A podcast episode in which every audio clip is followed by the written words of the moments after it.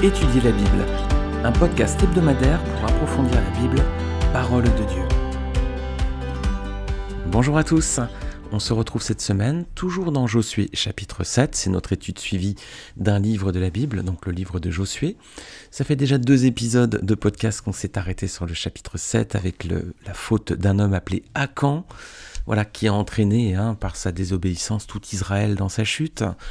Alors cet homme Akan va maintenant être placé devant les faits, devant le fait accompli.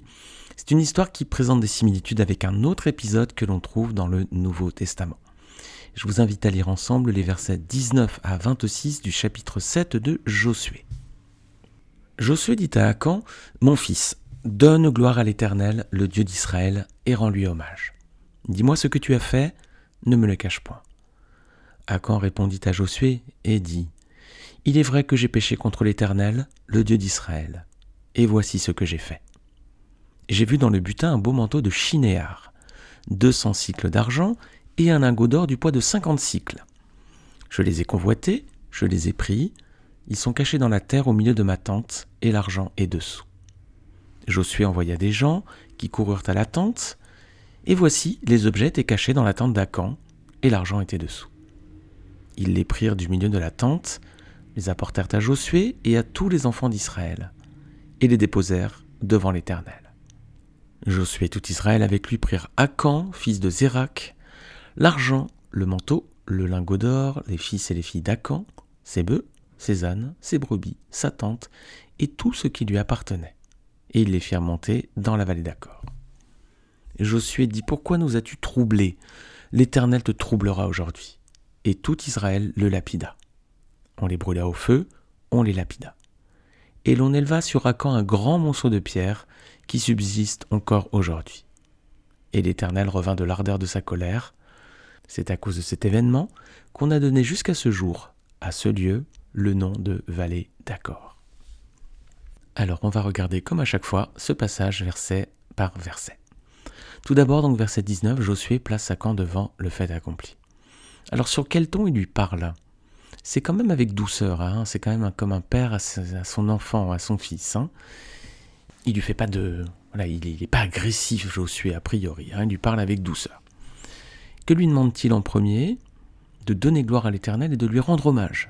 on voit ici la foi, la fidélité de Josué envers Dieu. Première chose que veut Josué, c'est que Dieu soit glorifié et qu'on lui rende l'hommage qui lui est dû. Et qu'est-ce qu'il lui demande ensuite?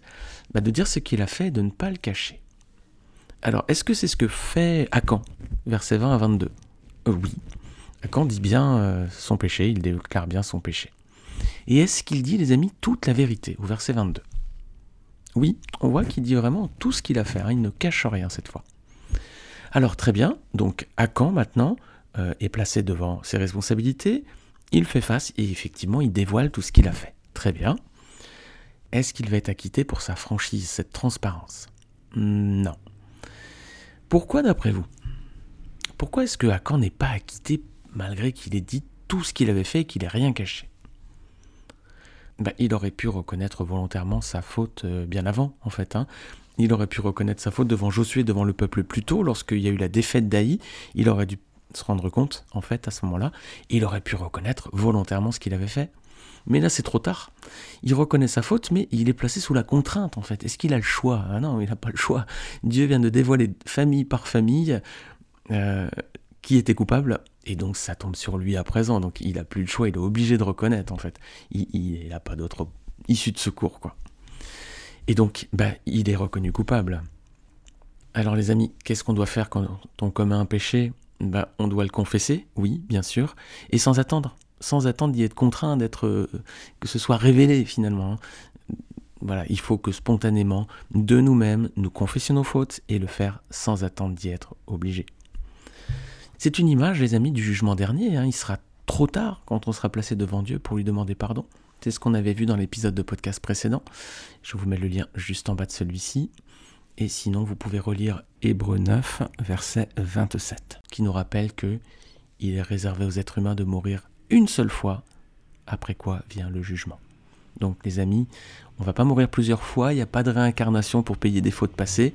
Non, non, non, la Bible est très claire, il est réservé aux êtres humains de mourir une seule fois, Et qu'est-ce qui se passe après? Ben, C'est pas on ira tous au paradis, non, c'est il y a un jugement. Et ce jugement ne sera pas le même si on a été chrétien ou pas, si on a accepté le sacrifice de Jésus sur la croix pour nous ou pas. Je vous invite à réécouter le précédent podcast, on a développé cette thématique. Encore une fois, je vous ai mis le lien en bas de cet épisode. Sinon, vous allez sur le site étudierlabible.fr et vous regardez l'épisode du 5 décembre 2021 appelé La faute d'Acan et le tribunal de Christ dans Josué 7. Alors on avance, verset 21. Quelles fautes donc sont reprochées à Acan? Regardez bien, il y en a trois finalement. Hein. Il y a la convoitise, déjà, il a convoité. Il y a la désobéissance à la parole de Dieu, il a pris le manteau. Et il y a le mensonge, il a caché le butin. Voilà, il y a trois péchés ici. Convoitise, désobéissance, mensonge. C'est ce qui s'est passé, les amis, au Jardin d'Éden aussi, hein, avec le serpent. Ève a été tentée, il y a eu la convoitise, puis ensuite il y a eu la désobéissance à la parole de Dieu, hein, manger le fruit. Hein. Dans son épître, Jacques nous explique en fait le cheminement de la convoitise dans notre cœur, d'où elle vient cette convoitise et quelle est son issue si on n'oppose pas de résistance? Regardez, je vais lire dans Jacques chapitre 1er, versets 12 à 15. Heureux l'homme qui supporte patiemment la tentation, car après avoir été éprouvé, il recevra la couronne de vie que le Seigneur a promise à ceux qui l'aiment. Que personne dans ce qu'il est tenté ne dise C'est Dieu qui me tente, car Dieu ne peut être tenté par le mal, et il ne tente lui-même personne. Mais chacun est tenté quand il est attiré et amorcé par sa propre convoitise. Puis la convoitise, lorsqu'elle a conçu, enfante le péché, et le péché étant consommé produit la mort. Voilà les amis, on a le cheminement. D'où viennent les, mauvaises tentations, les mauvaises pensées de notre cœur? Des fois on voit quelque chose, puis on est troublé, on a une pensée, on est troublé. Ben, ça vient en fait de notre propre cœur qui est mauvais, hein, notre propre convoitise. Si notre cœur était pur, les amis, on pourrait dire que quoi qu'il arrive, ce serait un peu comme euh, sur les plumes du canard, ça glisserait, hein. il n'y aurait aucune... Voilà, péché, cette tentation n'aurait aucune emprise sur nous. Mais comme nos cœurs, nos pensées, nous sommes pécheurs, hein, nous sommes mauvais, avec un cœur mauvais, et eh bien cette convoitise, elle existe à l'intérieur de nous-mêmes. Si on n'y oppose pas de résistance, c'est ce que dit Jacques 1, verset 15, cette convoitise, lorsqu'elle a conçu, si on n'a pas rejeté, lorsqu'elle a conçu, si on la nourrit, elle va enfanter le péché. Et ensuite, si on pêche, ben voilà, le péché étant consommé produit la mort. Donc, convoitise d'abord, parce que nos corps sont mauvais. Si je vois une, scène dans un film, un affichage publicitaire, ou quelqu'un qui dit quelque chose, ou quelque chose, je sais pas, quelque chose qui me qui m'amène une mauvaise pensée dans le cœur, si ça grandit, c'est parce que mon cœur est mauvais, hein, tout simplement. Donc si on est tenté, oui, c'est parfois de la faute du monde extérieur, mais parfois aussi ça prend racine parce que c'est notre faute à nous. Dans ces cas-là, il faut la rejeter tout de suite, sinon elle conçoit le péché et le péché conduit la mort. Et c'est ce qui se passe avec Akan. Il y a eu de la convoitise. C'est pas de la faute du manteau. Le manteau, il avait rien fait finalement lui. Hein. C'est pas parce qu'il y avait un manteau. C'est pas voilà, le manteau est là. Il est tenté. Il a une convoitise. Il la nourrit. Il pêche et du coup, il va mourir. C'est le même cheminement qu'on voit avec Akan. Donc les amis, quand on a des mauvaises pensées et nos cœurs sont mauvais, n'imaginons pas que nous soyons euh, différents des autres parce que parfois on a ces mauvaises tentations. C'est le lot de tous parce que nous sommes pécheurs encore. Dans ce cas, ce qu'il nous faut, c'est résister et vraiment rejeter tout cela tout de suite. Sinon, conséquence, péché et mort, comme Akan. Alors on va s'arrêter justement sur l'objet de cette convoitise, c'est le manteau de Chinéar. Voilà, c'est ce que dit Akan au verset 21. J'ai vu un beau manteau de Chinéar. Est-ce que ce, hmm, lieu, Chinéar, vous parle dans la Bible? Est-ce que vous voyez notamment un autre passage dans la Genèse où ce lieu est évoqué, qu'on avait vu ensemble dans un épisode précédent lorsqu'on avait étudié la Genèse? C'est à la tour de Babel. Genèse 11, versets 1 à 4. On lit que toute la terre avait une seule langue et les mêmes mots. Ce serait bien pratique aujourd'hui les amis, hein, mais c'est plus le cas. Mais du temps de Babel, c'est encore le cas, donc toute la terre avait une seule langue et les mêmes mots. Après avoir quitté l'Est, ils trouvèrent une plaine dans le pays de Chinéar et s'y installèrent. Ils se dirent l'un à l'autre Allons, faisons des briques et cuisons-les au feu. La brique leur servit de pierre et le bitume de ciment. Ils dirent encore Allons, construisons-nous une ville et une tour dont le sommet touche le ciel, et faisons-nous un nom afin de ne pas être dispersés sur toute la surface de la terre.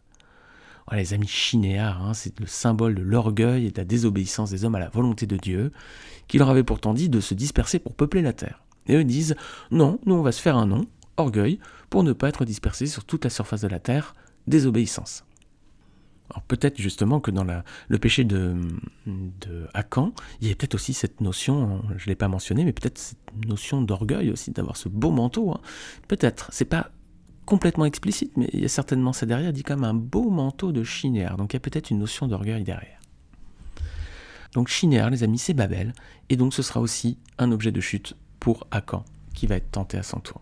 Alors attention les amis, encore une fois, si on est chrétien, attention à bien nous tenir à l'égard de la convoitise du monde. 1 Jean chapitre 2 versets 15 à 17, voilà ce que nous dit Jean. N'aimez pas le monde, ni ce qui est dans le monde. Si quelqu'un aime le monde, l'amour du Père n'est pas en lui. En effet, tout ce qui est dans le monde, la convoitise qui est dans l'homme, la convoitise des yeux et l'orgueil dû aux richesses, vient non du Père, mais du monde.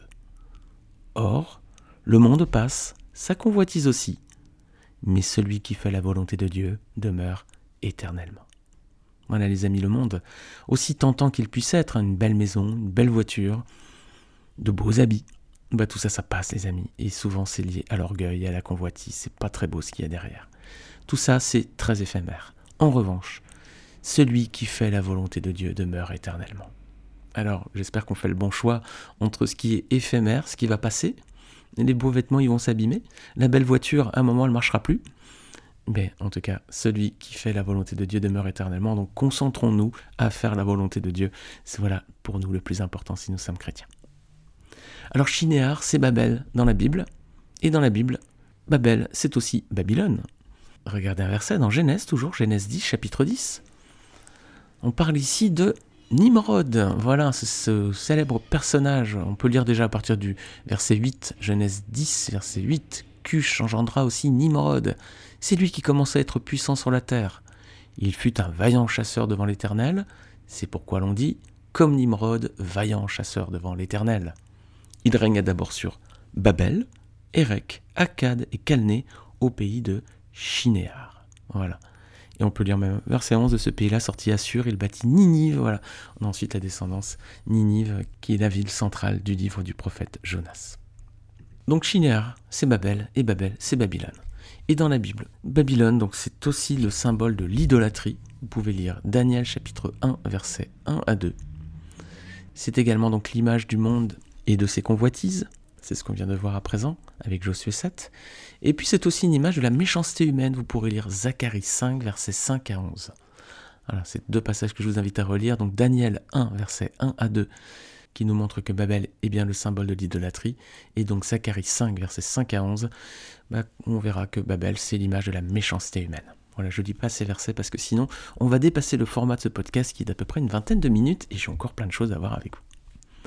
Alors le jugement tombe à présent sur Akan, versets 23 à 25. Akan est à présent jugé.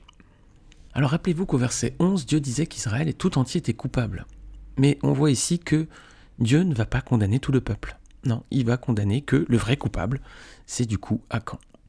Alors on voit ici l'amour, la compassion et la justice de Dieu. Hein. Seul Akan porte la conséquence de sa faute. Alors toutefois, si vous êtes attentif, vous allez peut-être dire, verset 24, toute sa famille aussi est mise à mort oh là là, mais les enfants, la famille, tout autour. Donc finalement, il n'y a pas qu'Akan qui paye la conséquence de ses fautes, il y a aussi ses proches. Pourquoi, à votre avis, ont-ils été mis à mort également? Si Dieu est juste, si Dieu est bon, si Dieu est amour, pourquoi ils ont été mis à mort aussi? Bah peut-être tout simplement les amis parce qu'ils étaient au courant, voilà tout simplement.